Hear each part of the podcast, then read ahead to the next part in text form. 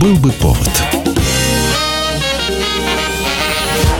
Здравствуйте, я Михаил Антонов, и эта программа «Был бы повод» 13 марта на календаре. И рассказ о событиях, которые происходили в этот день, но в разные годы, ждет вас в сегодняшней передаче. 1954 год, 13 марта, спустя год после смерти Сталина и после массовой чистки аппарата, которая прошла в разных министерствах и ведомствах, на старом фундаменте появляется новая структура под названием Комитет государственной безопасности, сокращенно КГБ. Их имена никогда и нигде не назывались. Награды они получали при закрытых дверях – их жизнь была тайной даже для родных. Пройдя тернистый путь преобразований и переименований, КГБ просуществует дольше, чем ВЧК, ОГПУ, НКВД и МГБ. По сути, после создания комитета делится поле работы, которое раньше приходилось на одно ведомство – МВД, Министерство внутренних дел. Теперь же МВД действительно занимается преступлениями от самых мелких до самых крупных, но если это касается шпионов, разведчиков, диверсантов, прочих, кто угрожает безопасности не человека, а города или страны, подключаются сотрудники КГБ.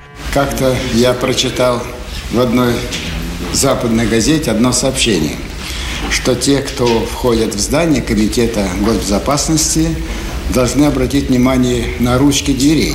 Они истерты с той стороны, где вход, и совершенно чистые с той, с которой выход.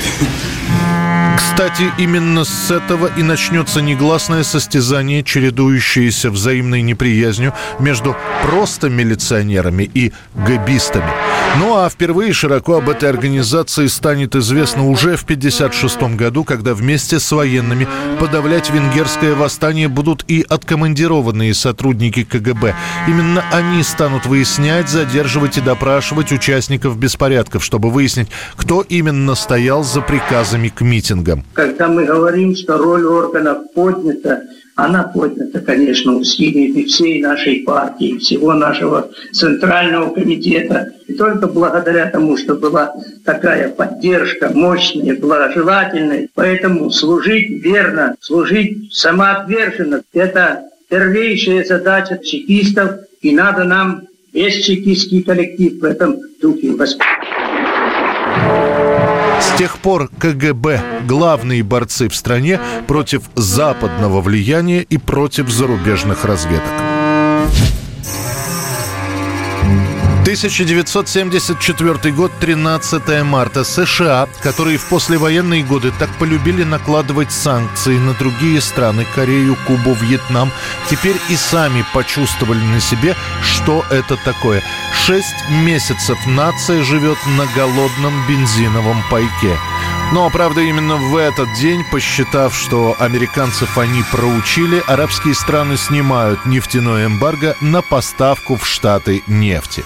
Нефтяной шок между осенью 73 года и зимой 74 заморозил большую часть экономики Западной Европы и США. Стоимость нефти, импортированной из запасов Ближнего Востока, резко выросла на 300% за пять месяцев. Напомню, что арабы обиделись на американцев за поддержку Израиля. Это касалось шестидневной войны 67-го и последовавшей за ней войны судного дня, когда Египет и Сирия пожелали вернуть себе потерянные в 67 году территории. Тогда Израиль тоже вышел победителем, а арабские страны решили выместить свой гнев на тех, кто поддерживал израильтян и снабжал их оружием.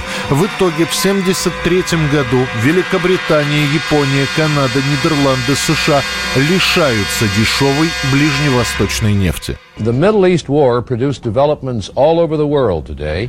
The oil-producing countries of the Arab world decided to use their oil as a political weapon.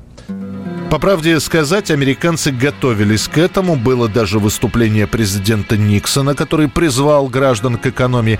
И все равно бензиновый кризис повергает американцев в шок. Люди, которые так привыкли к автомобилям, превращаются в обычных пешеходов. И если другие страны стали каким-то образом нехватку бензина компенсировать дополнительным введением общественного транспорта, то в США он развит не так хорошо. Жителям той же вытянутой вдоль Калифорнии при привычнее и удобнее доехать до магазина на личной машине, чем стоять и полчаса ждать автобуса. На американских заправках нет бензина. Там, где он есть галлон, который до этого стоил 3 доллара, теперь продают за 12, и нужно еще пару часов постоять в очереди. There is no possibility that energy will be in adequate supply before 40 or 50 years. Нет бензина, одна машина, одна канистра и даже «Отдамся за полный бак». Это от девушек-водителей. Вот такие плакаты полгода висят на американских заправках. Когда эмбарго снимут в марте 74-го, американцы довольно быстро сделают соответствующие выводы и так до конца, не помирившись с арабскими странами, начнут создавать свой национальный нефтяной резерв. 13 марта 1992 года официально сообщается, что прекращает свой выход одна из старейших и одна из главных советских газет «Правда». Главный печатный орган Центрального комитета партии пользуется заслуженным авторитетом среди многих миллионов читателей. «Правда» для них верный друг, добрый советчик, надежный помощник – во времена СССР, правда, это официальный рупор власти. С одной стороны, указы, приказы, директивы, решения съездов и так далее, все это пишут и другие газеты. Но ориентир, равнение именно на правду. После подписания пакта Молотова-Риббентропа именно по правде сверялись, как теперь нужно писать и преподносить события, в которых участвуют немцы. Именно статьи в этой газете подарили выражение, которое знал весь Советский Союз. Джаз, музыка толстых, врачи-убийцы, безродные космополиты, клика Тито, израильская военщина. Эти термины впервые публикуются именно на страницах «Правды». Уже дальше о них распространяли все остальные. Подписаться на «Правду» был обязан каждый более-менее важный руководитель для сверки с генеральной линией партии. Именно по «Правде» стараются делать политинформацию. Трудящиеся Советского Союза широко обсуждают итоги общеевропейского совещания в Хельсинки, выступление на нем генерального секретаря ЦК КПСС Леонида Ильича Брежнева.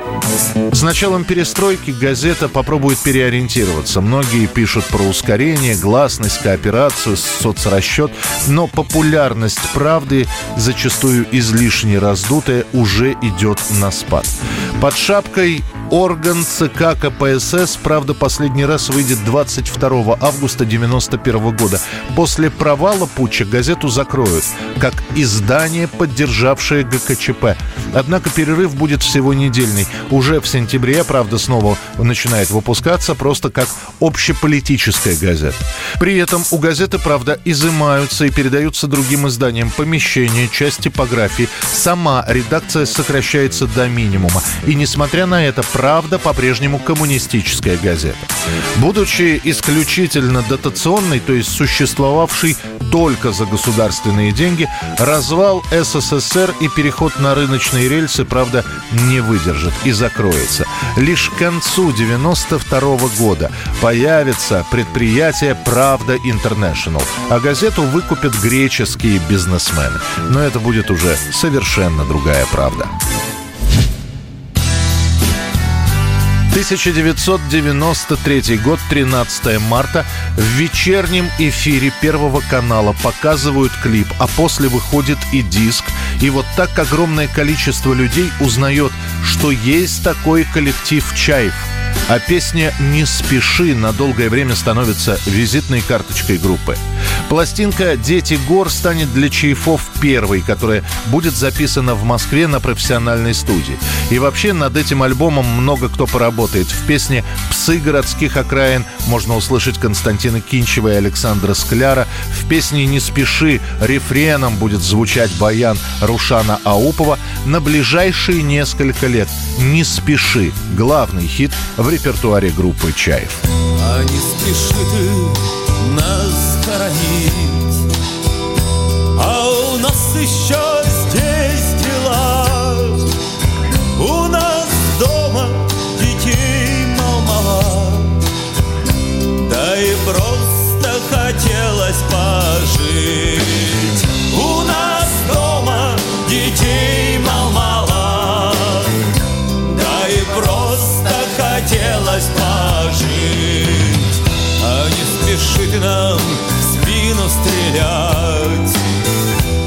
это никогда.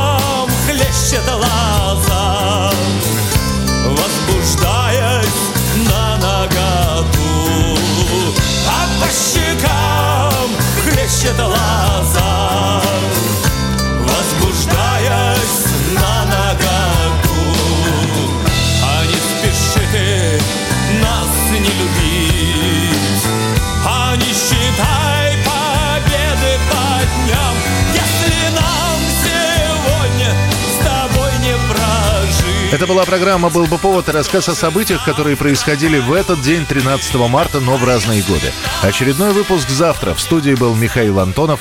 До встречи. «Был бы повод»